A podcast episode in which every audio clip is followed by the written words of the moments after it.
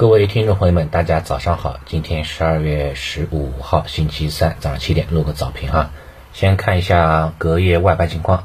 美股三大指数集体收跌，像纳指跌幅稍微大一点，超过百分之一了。其他两位两个指数也是在百分之零点五上下左右。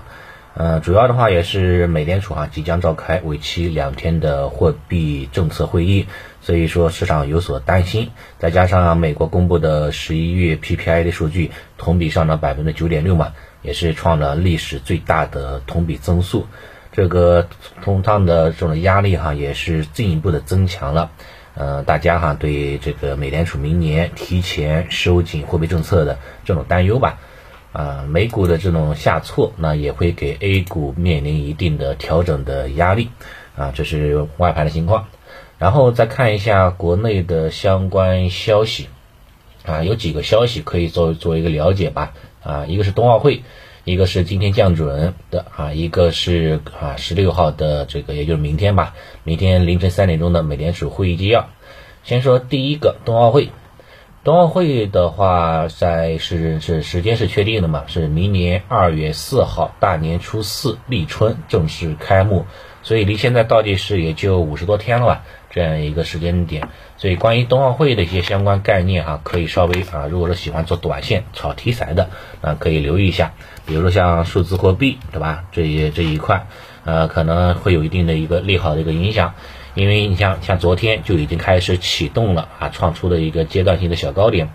这次的冬奥会是国内数字人民币的非常重要的一个场景，也是向外哈进行推广啊展示的一个名片。所以像一些这个这个这个这种网点啊，银行网点对吧，自动兑换机、酒店对吧，基本上都可以呢开立这个数字货币这一块。所以对数字货币板块也会构成这种啊利好消息，估计这种利好会持续一周左右的时间啊，可以留意。这第一个。第二个小方向就是氢能源，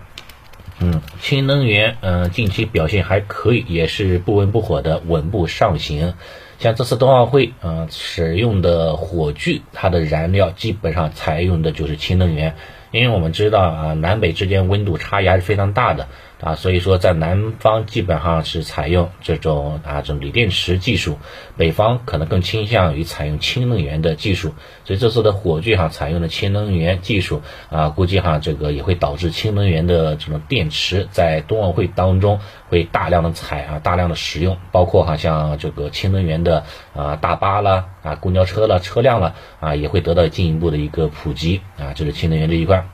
第三个细分方向就是关关于这个超高清这一块啊，也会有一定的啊利好的影响。嗯，因为这次咱们国国内哈大基建要推进了，尤其是在经济工作会议出来之后，对吧？对国家也是鼓励大基建。像这次的五 G 也是进入到了快速应用的这种呃时间窗口了，所以说哈呢，对于这个相关的一些这个啊超高清的需求啊，也会啊啊得到一个很好的一个运用，包括什么啊这次冬奥会说是要四 K 全程直播啊八 K 来实验直播，所以说你像对这个什么 VR 啦。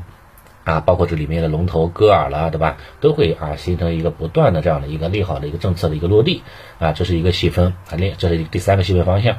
最后一个细分方向就是关于冰雪运动了，就是体育运动这一块，因为冬奥会的开展肯定也会进一步的促进哈推广啊这种相关冰雪运动，所以对一些冰雪运动的这个厂商啊设备的提供商这一块也会哈构成一个短期的利好影响。这是冬奥会的一个相关的一个影响，但这个只是说炒一个短期概念哈，很难成为主线啊。这个的话呢，自己注意一下，有喜欢的那就炒一炒，不喜欢的那就自动屏蔽这一块的这个概念就行了。这是第一个方向。第二个重要数据就是今天十五号啊，央行正式降准的时间了。嗯，上次大家都知道对吧？央行降准之后是释放了一点二万亿的资金流动性，呃。像到期的麻辣粉啊，MLF 也大概有九千五百亿的资金，所以说可以关注今天盘中。如果说央行有没有关于麻辣粉续做的力度，如果说超预期，把大量的都是都是续做，那可能 A 股调整的幅度就比较的有限了，可能就探底之后就立马拉起来了。继续走强。但如果说只是哈呃符合预期，那估计哈今天可能会面临美股的这种啊调整的压力，再加上下面缺口的啊这样的一个这样的一个补缺的一个需求，那今天哈呢可能就要就就就有一个往下继续探的一个动作了。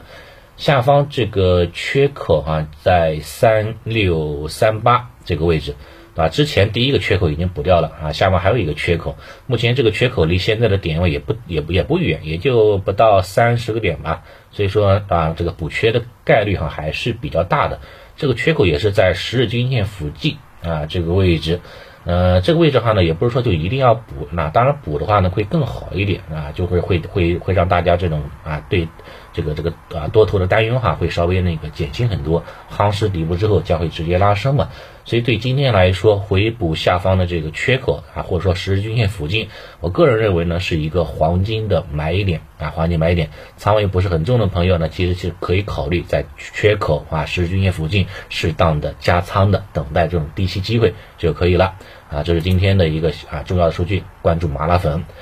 第三个重要数据就是明天啊，明天的凌晨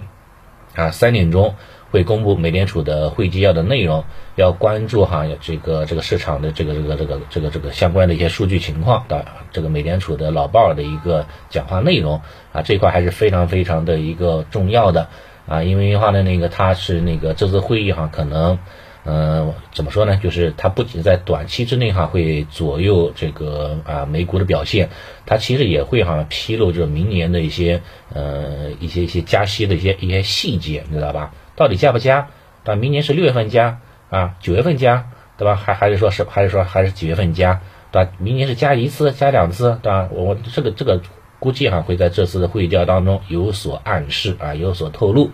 啊，所以说话呢，对对对，美股肯定影响非常非常大。当然，咱们 A 股也是的话会有影响的啊。毕竟 A 股一方面受到国内政策流动性的影响啊，当然虽然说政策以我为主哈，但是外部的冲击啊表现啊也会在 A 股的当市场当中会影响它的这种短期的情绪的影响这一块的。所以关于明天的凌晨三点钟的这种会议纪要内容，市场可能会关注几个要点吧。一个是当前利率会不会改变。这个我觉得，嗯，百分之九十九点九九吧，就不会不会改变，基本上不会啊，不会这个时候提出要加息啊，这个我觉得这个问题不大。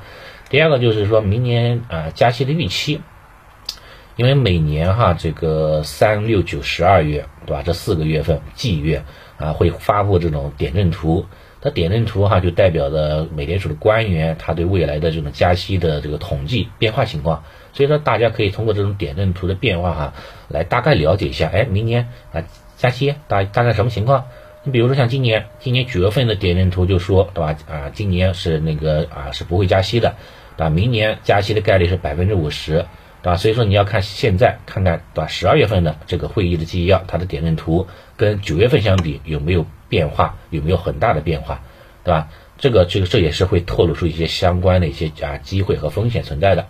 那当然我们也知道，美联储这个这个这个这个这个这个玩的挺溜的哈，它这个预期管理确实做的挺好的，所以它会提前释放这种加息的啊，它会不断的释放这种提前加息的这种消息，听多了大家其实已经消化了，对吧？对这种悲观预期的消化。所以说，即使哈一旦就说那个果真啊这个小超预期加息的时候，可能市场当中也没有反应想象中那么大啊，特别是 A 股市场对吧？A 股市场目前还有韧性，再加上政策为啊政策以我为主嘛啊，虽然说即使哈就明天啊公布出来了这个呃鹰派的一些呃信信息信息出来，那我我个人觉得话呢，可能还是利空出尽，